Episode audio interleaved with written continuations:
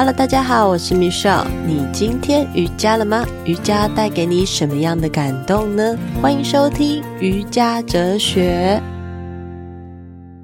Hello，大家好，我是 Michelle。最近的你好吗？最近遇到水逆，是不是感觉到每一天都有很不顺的感觉，或是奇妙的事情发生呢？不只有你会感觉到心里闷闷的，我也会哦。有时候会感觉自己起伏，尤其是情绪，它的起伏特别的大。有时候是有一些事情，我会感觉到比较害怕或是畏缩，很想要躲起来，甚至找人聊天啊，诉苦。所以我想要跟大家分享，这些情绪感受都很真实，而且也很正常哦。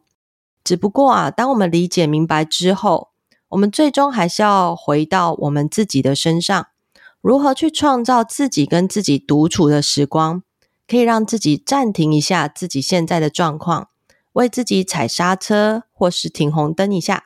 想一想，诶，我们下一步可以怎么做，做得更好？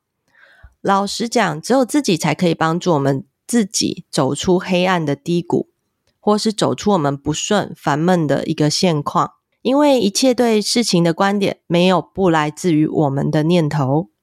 所以啊，今天这一集节目邀请到的这一位来宾，是我在今年初认识的新朋友。也是瑜伽哲学一周年活动提供我们天然精油蜡烛的厂商。她是一位很可爱的女孩，笑容很甜，而且她很有想法跟创意，跟我一样努力的想要找到那个理想的自己，一直在学习更认识自己，更了解自己。而她的创业故事非常的精彩，而我也希望今天跟她的访谈能够让更多听众去理解如何从觉察中发现更好的自己。让我们欢迎今天的来宾，主艺 ISM 主理人张希 k a s e y 欢迎。Hello，大家好，你好，嗯，我是主艺 ISM 的主理人。张希，欢迎你，真的很开心可以邀请你来。我也是，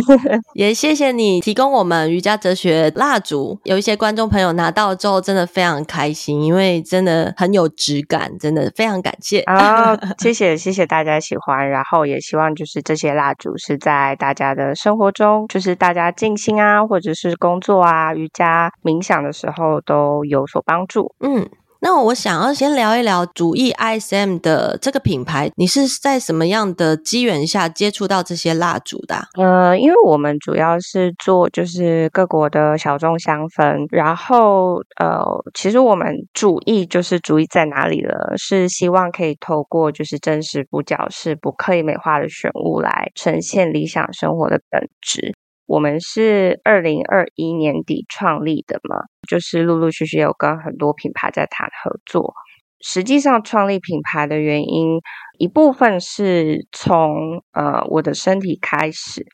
就是我本来小时候就有一些遗传性的疾病，然后呃我在这边可以说两个比较，就是一直一直都会。比较大影响我的一个是呃 D 型的糖尿病，就是等于说我先天的胰岛素不足，然后所以它会影响到我的各种的激素分泌啊，然后吃东西什么会需要打胰岛素。那第二个是我的缺氧性心脏病，就是它没有那么严重影响到我的生活，可是，一旦我要运动或者是我要做一些比较激烈的。就是活动的时候就会比较容易休克。那这两件事情是有一点点冲突的。就是对于糖尿病啊，或者是代谢性就是疾病的人，都最好要有运动的习惯。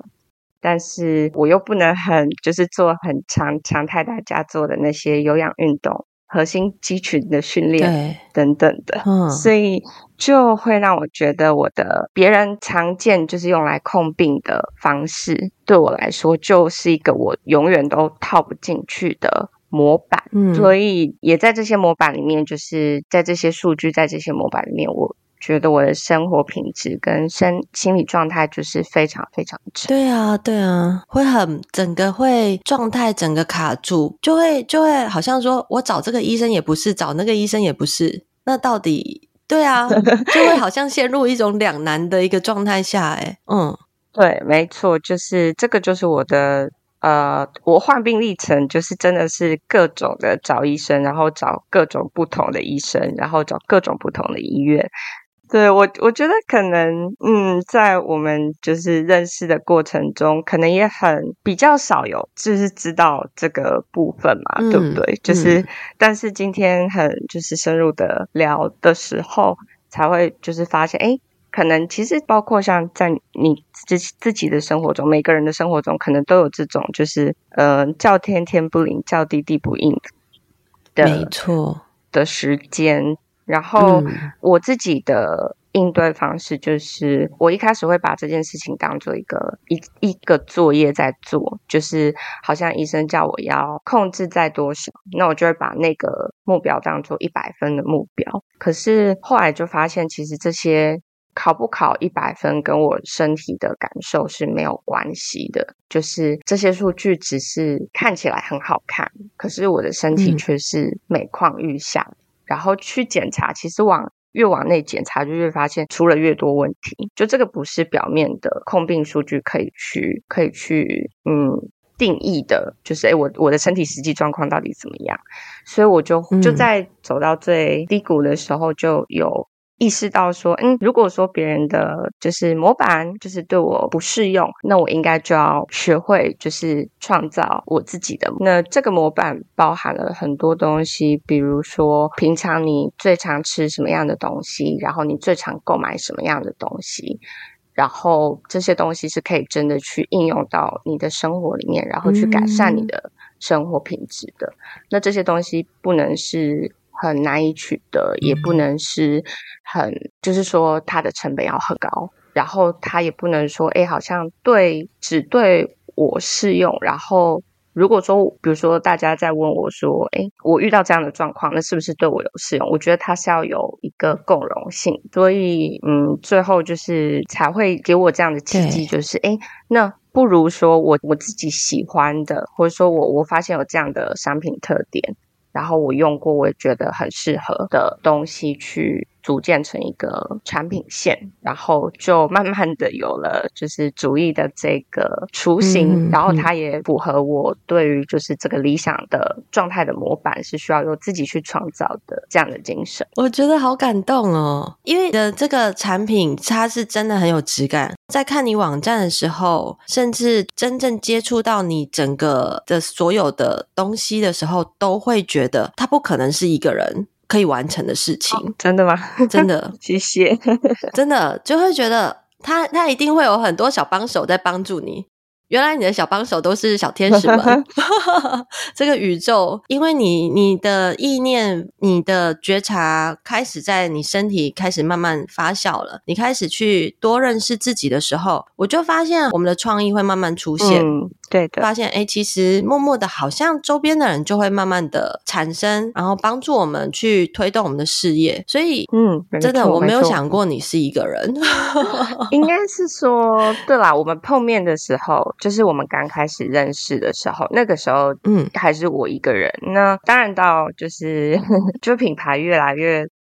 会越来越想，就是要表现的东西，想要呈现给大家的东西越来越多的时候，就会有很多的，有点像是你意念的延伸吗？的小天使们加入，嗯，对，真的，对。然后我觉得真的超棒的。然后我也其实虽然说创造这个品牌是我一个人，可是背后给我很大支持的，就绝对不是不是只有我自己嘛。所以我觉得他其实有一点像是承袭了，除了我自己的意念，还有我。身边的人对我那种很不求回报，然后身边的爱，对对对，然后不不问任何的成就，嗯、就只是哦支持我想做的事情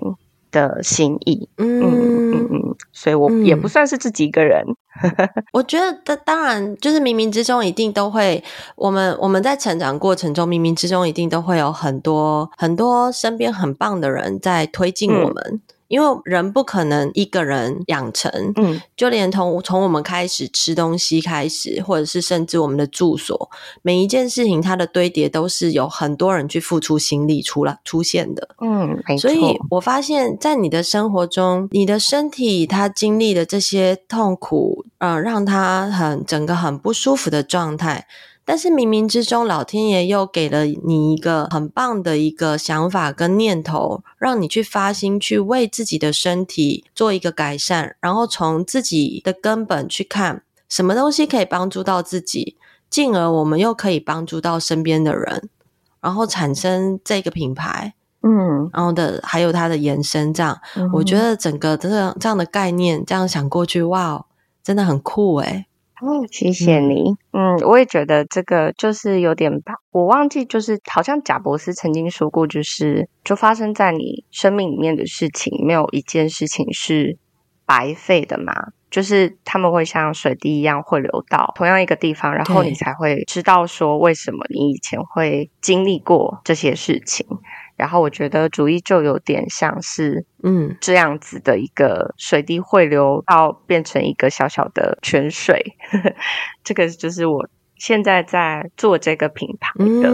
手。嗯，这其实就跟我在做瑜伽一样，嗯，很多人在做瑜伽的时候，他都会说他的身体没有办法折来折去。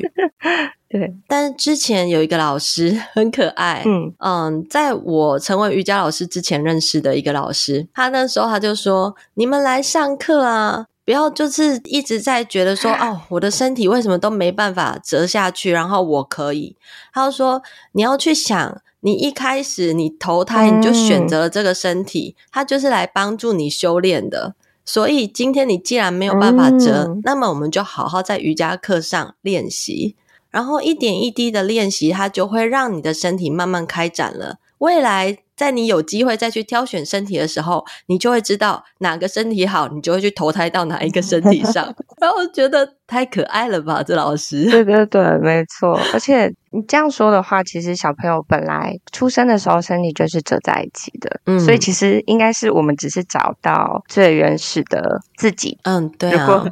就是对用用这个概念的话。嗯，没错。慢慢的去思考，我们从一个 baby 整个是缩在一起的，然后慢慢开展出我们的身体的时候，那个整个 baby 的发展发展史，到他可以开始走路。我们就会发现，每一个人身体的养成不太一样。你叫一个幼稚园的小朋友来做舞王的姿势，可能非常容易。嗯，但是当然还是有一些孩子是不行的。我生两个小孩，一个可以，一个不行，这也是很很奇妙的一点。嗯对，然后到他在慢慢继续长大之后，就会发现限制的东西越来越多了。嗯，没错。其实我们的身体都在承担，对啊，我们的身体其实都在承担一些我们我们累积下来的一些。些杂质就很像我们一开始水管是通的啊，我们的气脉都很通，整个状态都很开心。小 baby 的时候，不就每天都哈哈哈哈这样笑着？小孩子都很无私、嗯，天真的笑。可是你现在要一个大人这样笑，怎么可能？嗯，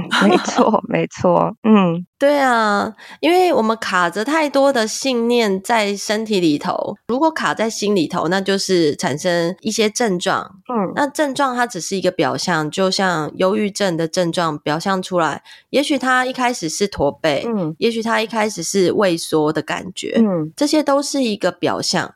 但是，当我们身体慢慢开展开，把这个气节慢慢的开展打开了之后，透过瑜伽的动作，甚至是呼吸的方式，你就会发现，哎，我们的心情好像变得比较好了。嗯嗯嗯，是的，没错。对啊，这也是我一直很想要推广瑜伽的这个概念，因为很想让更多人知道，说瑜伽不只是瑜伽动作而已。嗯，对。嗯然后我刚刚听到 Casey 你刚刚在说的，就是你的身体其实你很多运动其实你是没有办法做的，那你又要怎么样去让自己的身体产生嗯一种活力呢？嗯，我觉得其实这种活力是分两种的，一种当然就是物理上的活力嘛。嗯、那嗯，如果说是以运动来讲的话，像我自己是一个。蛮喜欢走路的人，嗯，就是我没有办法做很激烈的运动，是因为，嗯，我的心脏它有点像是一个，就是大家的心脏都是帮，对，然后会有冠状动脉连出来嘛，对，然后那个冠状动脉就是就是接住那个大泵浦的水管，哦，然后所以一般人的冠状动脉如果长得很正常的话，就是你心跳的多大力，你输出去的血跟养分。嗯跟氧气就都会是就是顺畅的，嗯，但是我的心脏的某一部分呃冠状动脉钻出血管之后又钻呃钻出心脏之后又钻入心脏，哇，所以就变成有点像是这个大帮浦在用力的，就是血液，然后所有的东西往外推送的时候呢，他也顺便把我的冠状动脉给就是压扁了，这样，呵呵呵，所以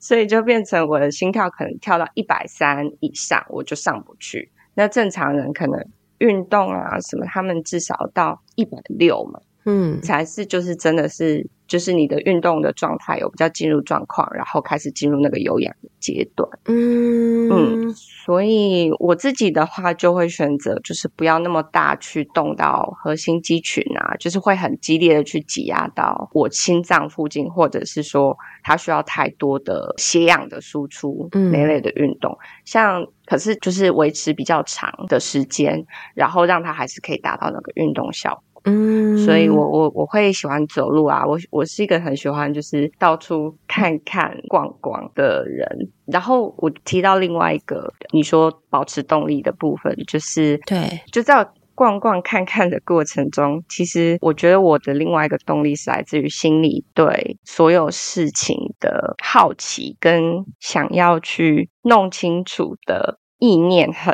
强烈。嗯，对，所以这就会让我就是，我觉得这会驱动我去做一些就是身体物理上的活动，嗯，因为如果不走出去，就会看不到这些东西，就会弄不懂一些东西。嗯，所以我觉得，虽然我现在的运动方式还是比较看心情，但是这是为什么？就是我觉得还是可以维持自己的身体在一个状况，是我是需要就是出去看，然后。Refresh 我自己的脑子的人，嗯嗯、还还蛮好的，就就没有不是很办公室型。嗯，嗯呃，虽然我也很宅啦，就是平常很喜欢在家。你可以带带着笔电到处去走，就是就其实带着手机就可以了。啊、对，记录下一些东西，对对对，然后回来再去做比较深入的研究啊，织网。等等的，嗯，对对对，因为我发现，其实你在走路的过程中，你也因为嗯心脏的这个 pump 的关系，你蛮会去觉察你的身体的一个反、嗯、反应的状态，嗯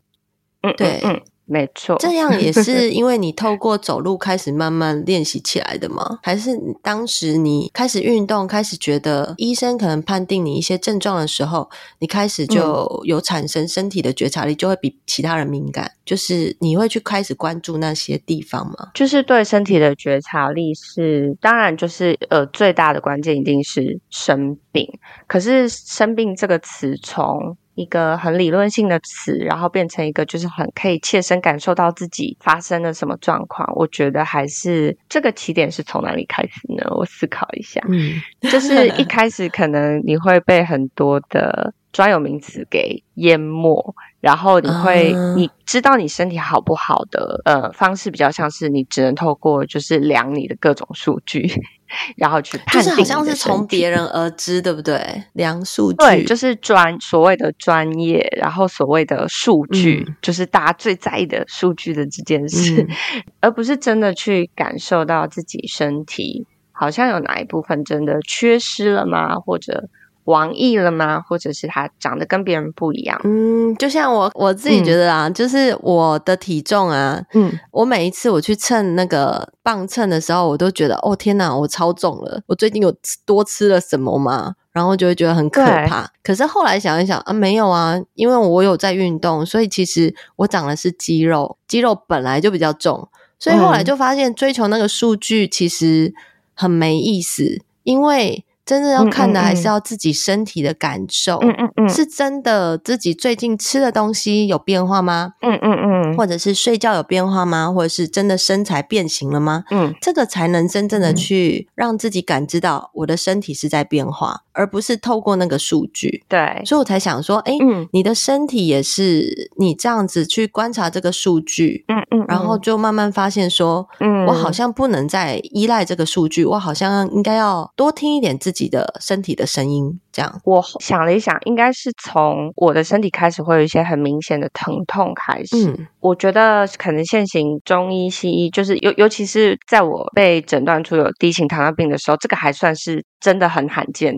的疾病，嗯、所以那个时候就是可能台湾连病例都很少，然后可能健保也才开始刚开始给付。我们要自己就是打的呃胰岛素啊，嗯、跟量的血糖值之类的，就这种很贵的耗材，也才就是刚好可能在我患病一两个月的时候开始给付，嗯、所以你就知道，就是这个对于人类是一个很很刚开始，然后没有什么太多的医疗的资讯的一个东西，它跟那种。就是一般人看到第二型糖尿病，可能吃药啊，或者是说发生在老人身上啊，已经退化，就是是因为退化的关系，所以可能对糖分比较没有代谢能力的这种是不太一样的。嗯，那我觉得这个它本来疾病的原理跟就是。我又因为生病很久了嘛，所以就像你说，这些东西其实是会堆积在身体里面的，包括我们未能吸收掉的糖分，以及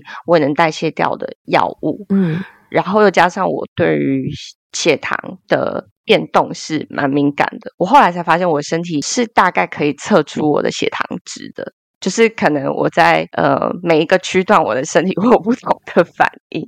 所以我通常对我的就是说，我现在需要对我的身体做什么处置，我觉得我的身体是已经大略的会告诉我，然后这些东西是当然就是你一开始感觉到疼痛，或是开始感觉到诶每一个数据好像有不一样的身体感觉，嗯，才慢慢变成一个很直觉的身体的觉察嘛，嗯，就是它就变成一种直觉的判断了。嗯，但的确一开始是因为就是 开始这里痛那里痛，然后又找不太出原因的时候，你就会发现，诶，身体其实已经很早就在告诉你，你各种已经发生问题跟可能接下来发生问题，然后。它的讯号怎么能被串联在一起？然后怎么可以很架构式的被认识跟使用？嗯、然后你要怎么去维修它？嗯、等等你对自己，对啊，你对我这个自己这个身体非常非常的敏感，而且感受力也非常非常的好。嗯、我觉得来自于你有愿意就是停下脚步，听一听自己到底身体回应什么。嗯而不是一直在去依赖很多外在的事情，对外在的东西在你的身上，这样我觉得这是很棒的。其实它跟瑜伽很相关，嗯，对啊，就是我们其实在做的所有的动作，不管是瑜伽的练习、瑜伽的体位法，或是冥想，或是呼吸觉察，嗯，它很多绝大部分都是回归到我们如何去看待我们自己内在。让这个心可以很安定了之后，我们才能真的去想到办法，然后来因应我们外在所现在在处的这个环境。所以这些所有东西都是从我们内在投射出来的，嗯、所看见的啊。嗯，所以你在这段时间，你有就是练习过瑜伽的呃相关的工具吗？嗯、像是就是。如果可能比较舒缓的瑜伽动作呢，或者是呼吸练习呢，甚至是冥想。冥想是我从很小很小的时候就已经开始做的事情。哦，这样讲会不会超棒？很意外，就是或是很很难以想象。可是因为我呃自己的爸爸身体也非常的不好，然后他也算是就是有做这种。算身体内的运动跟身体外的运动结合的这种，嗯、算是修养的方式。嗯嗯，那他教我的其中一个方式就是冥想。嗯嗯、呃，可能不完全是典型的冥想，他的冥想算是一个引流嘛，然后才有办法开始就是体内跟体外的运动。嗯，然后所以就是呃，在。这个过程中，我一直都有在做这件事情，只是我们的冥想可能会更以就是带入，嗯，就是刚刚说体内体外运动的，尤其是体内运动的这种方式，比如说像，嗯，如果以印度教来说，就是开启脉轮，嗯，那如果以以藏教来说，或者说以它也不是气功，但它有点类似于这样子的方式，去开启自己身体的呃体内流动的一个开关。嗯，像现在很多人会观想，用观想的方式，嗯，对。可能就是在冥想的过程中，用观想的方式，一个画面、一个光进到自己的身体，然后来做疗愈或是净化。那我们在呼吸觉察也会，就是很专注的在自己的呼吸，或是专注在自己的念头。嗯，对，冥想其实真的每一个老师带的方式，还有各种的派系，它会变得很不一样。嗯，当然是找到最适合自己的方式。嗯，对。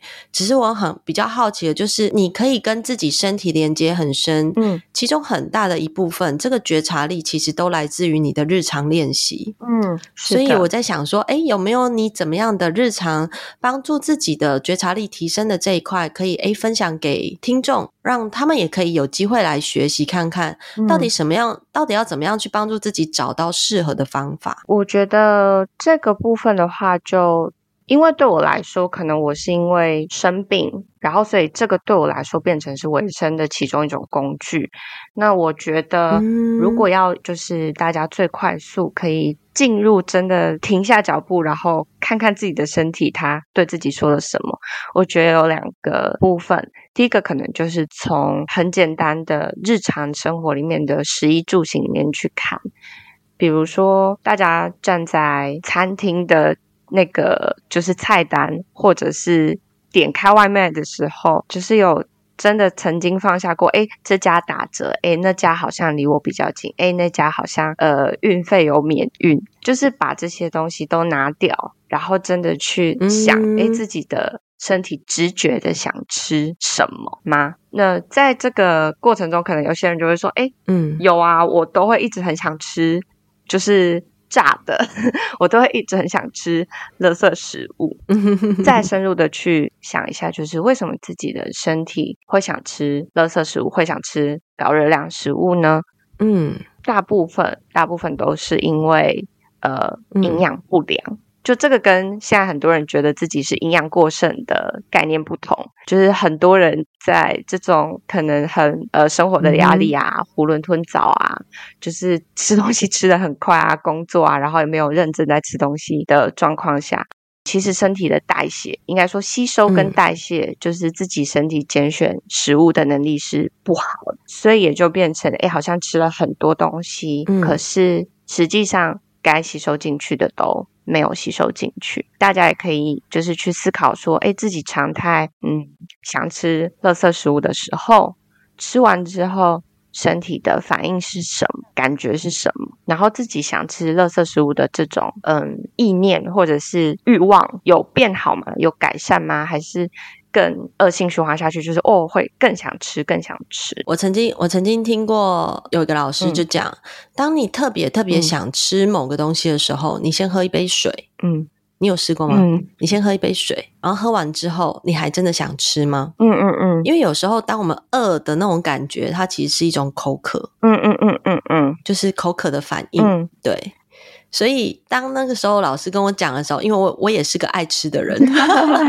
我也会就是哦，某个时间点好像很想吃个什么东西这样，但是当我试过这个方式，嗯、就是先喝一杯水，嗯，然后再问一问自己的身体，就像你刚刚问一问自己身体还想吃吗？这个东西还要吗？嗯、这样对，嗯嗯嗯，然后你就会发现，诶，那个欲望好像会被降低一些些，不是因为水喝饱了，嗯、而是我们的身体当它在饿的时候跟渴的时候，它发出来的讯号是一样的。就是吃东西了，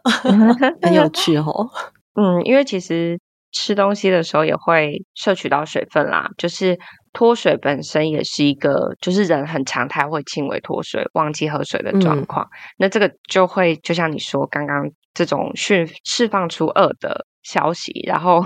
用这种方式去再汲取到水分，嗯、就这个是很有趣的生理机制的反应，就是从可能很上古时期 就 传承下来的一些很很人的古老的直觉的。嗯，对。然后第二个就是比较像是呃我们冥想嘛的状态。嗯，这个其实是我去呃，我看过一段时间的心理咨商咨商师，就在在我的状况非常不好的时候。当然，就是很有趣的是，在看心理咨商师之后，我大概半年，半年就结案了。就是实际上 看的时间其实不太长，嗯、但就是有学到很多我觉得很有用的东西。就是就是他们会告诉你说，如何去停止让你的身体的意念去乱窜。嗯，就是大家很忧郁或者是恐慌的时候，其实身体的意念是。不受自己控制的嘛，嗯嗯、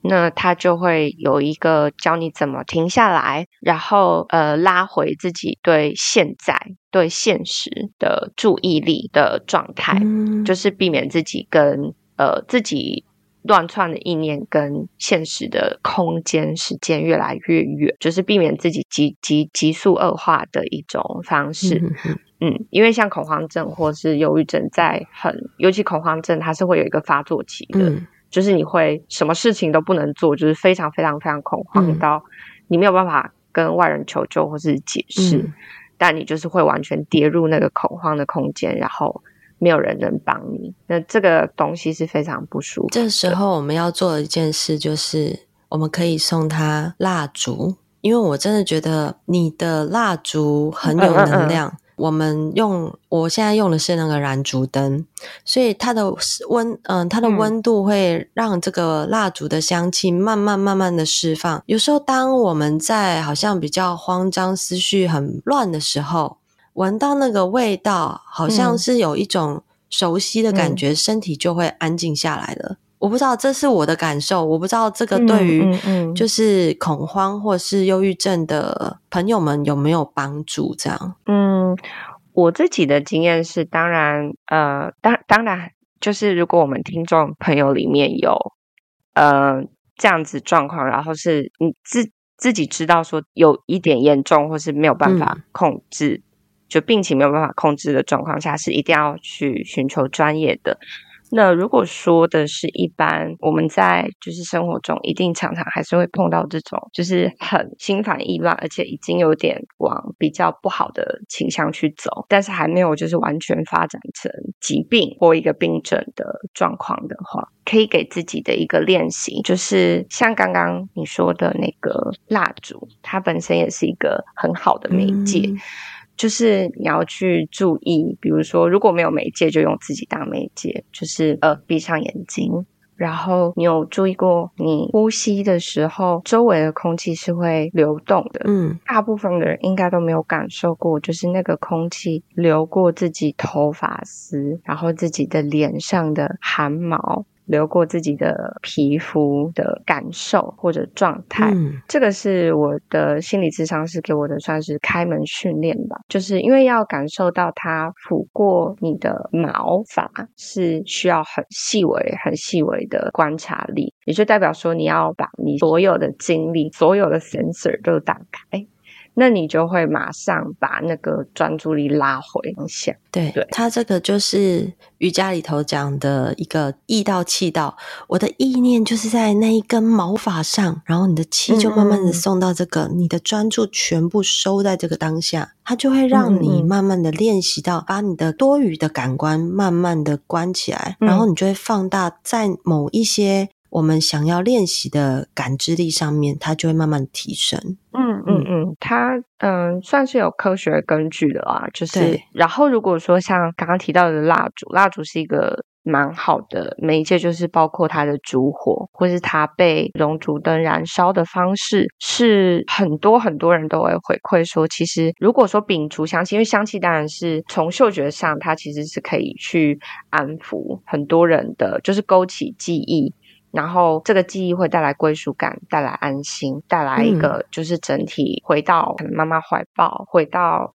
过去生活的地方的那种氛围。所以很多人就是为什么圣诞节或是团聚的时间会要点蜡烛。嗯，那除了香气之外，它的烛火的本身跟呃融这颗蜡烛的这些灯光，其实他们都是在就是光在科学上、物理上。它就是比较可以让人去对现实产生一个比较强烈的连接，然后达到一个静心的效果。对，看着烛火在晃的时候，其实很多人跟我说，诶，它会变得比较容易入睡，对，比较能够静心。无论是哦结束一天的工作之后，或是还有一些很困扰的事情，可是不知不觉它就会慢慢的静下来。你知道我们之前我在师资班的时候啊，嗯、最后最后就是要结束课程之前有一个练习，它是眼睛的洁净法。他就是要看着蜡烛，一直盯着蜡烛，嗯、一直盯着蜡烛，直到你的眼睛真的很疲累，想要眨的时候，嗯、那一瞬间你眨下来，眼睛轻轻闭着，你眼睛的最中心，你都可以感觉到那个烛光，然后你的眼睛的泪水会慢慢的流下，嗯，它在清洁你整个眼睛的一个杂质。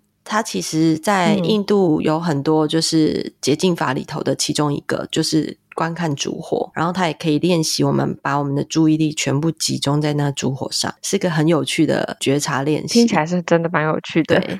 感觉可以试试看，蛮蛮有趣的，你可以下次玩看看。嗯、对，而且我很喜欢你们家的蜡烛，就是它闻起来的味道很很亲切，不是那种很呛鼻的那种，呃，很像香精之类的。嗯因为我知道你的是非常天然，嗯，我的同事哦一直一直大推，因为他们每一个人都是纯素主义，嗯、他们在分享的时候会让我觉得，就是点蜡烛，甚至是嗯这个香氛闻进去身体里头都是很健康的、嗯、那种感觉，我就觉得。哇！一开始就已经让我很安心了。嗯、然后在我在跟这个蜡烛共处的时候，这样独处的时光的时候，就会更安全、更安心、嗯、自己啦。我自己内在的感受是这样。嗯，嗯，谢谢。啊、可不可以请你 呃，可不可以请你分享一下，就是你自己的这些产品有没有什么相关的活动可以给我们的听众朋友呢？嗯、就是从就是我们一开始认识的时候，我觉得就是。在呃瑜伽上面，的确蜡烛它真的是一个很大的，可以发挥一个很大的加成作用。所以那个时候其实就有在思考，包括像就是之前跟木星瑜伽的合作，就是都会做类似于这样一个，嗯、比如说课程跟蜡烛的一个活动。嗯，那我相信就是呃听众朋友应该都是对瑜伽一定是有有有。开始想要觉知、有好奇，或是已经就是做很多年的朋友，所以这部分就会想要回馈给大家。就是因为我们之前的方式大概都是以，比如说我们的最经典，我们在跟呃上次提供给大家的那个 October 的系列，对，那我们现在就是特别做听众的。呃，两件的八八折优惠，然后就是也希望说大家可以去，等于说，因为很多人是诶，可能他只带一个味道，可是大部分的人大概都会有一两，就都会有大概两三种味道轮着用，一个是工作需要呃灵感的时候，然后一个是睡前就是可以静心下来的蜡烛，所以会就是。嗯，也是希望有让大家可以，就是鼓励大家可以一次带两个一组，然后在不同的情境下可以去做使用。那基本上我们其他的蜡烛有另外一个叫就是 Samo，那 Samo 的话是法国的系列，它的调香是更细致的。那这个部分我们现在也是。在做就是给各位听众特别的两件八折的优惠，对，包括呃喷雾啊、蜡烛的本身都可以去做使用，就是希望大家很多人在问我们的蜡烛，那希望有一个机会可以去提供给大家，就是诶可以去试用到自己喜欢的，然后进而可以知道说什么样的蜡烛。适合自己，谢谢谢谢，超感动的，谢谢。而且我知道你们的蜡烛就是孕妇、小孩都可以使用。对，就是嗯，对于孕妇的部分，我们只有两个精油不太建议大家使用，一个是玫瑰的部分，因为玫瑰它是一个比较，就很多人可能都会觉得，诶，玫瑰不是就是对女生很好的精油吗？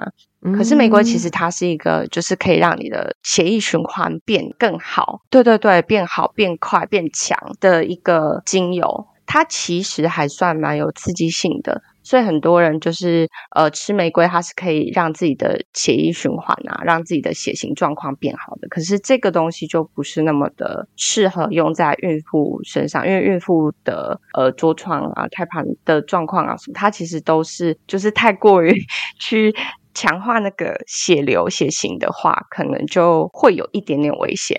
所以玫瑰是不建议大家使用的。嗯、那另外一个就是。呃，尤加利这一类的，对，因为它也是比较刺激，然后比较会收束的一种精油。所以除了这两种精油之外，其实其他完全都可以使用。然后小孩是一定可以使用的，没问题，只要小心煮火就可以了。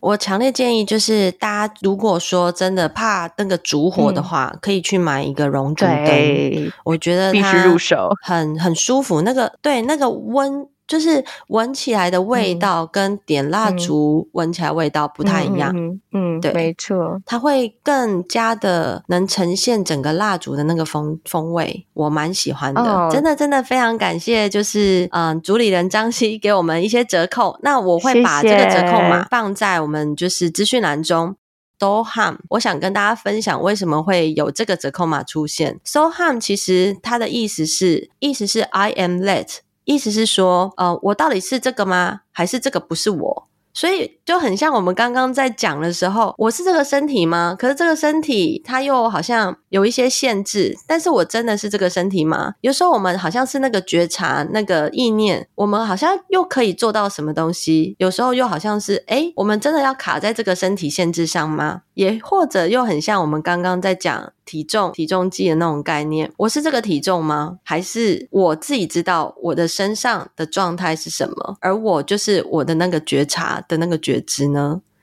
所以，Soham 在大师古鲁吉，不知道大家有没有看过他的一些 YouTube？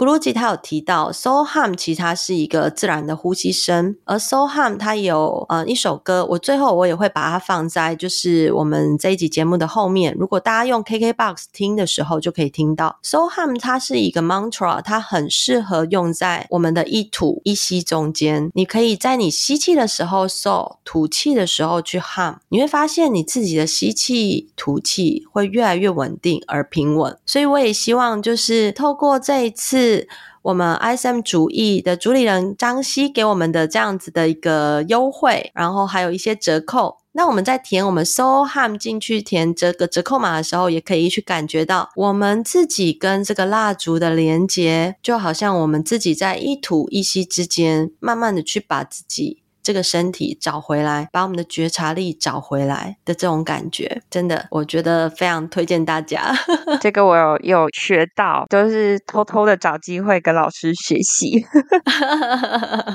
很棒。我真的很希望，就是大家可以透过不同的方式创造自己身体的觉察力。也真的很感恩这一次可以邀请我们的 ISM 主理人张希来到我们的瑜伽哲学节目，陪我们聊聊，不只是瑜伽，也可以。从其他的瑜伽的周边的产品搭配我们的瑜伽，搭配我们的呼吸，搭配我们的冥想，都可以创造一个让我们身体感觉到更舒服、更丰盛的。甚至有一天，我们可以找到那个最初、最原始的我们那个自己，那个愉快、那个喜乐。谢谢你，谢谢大家。嗯，谢谢你，谢谢大家。再次感谢张欣，谢谢你来到我瑜伽的节目，谢谢，谢谢，谢谢，拜拜，拜拜。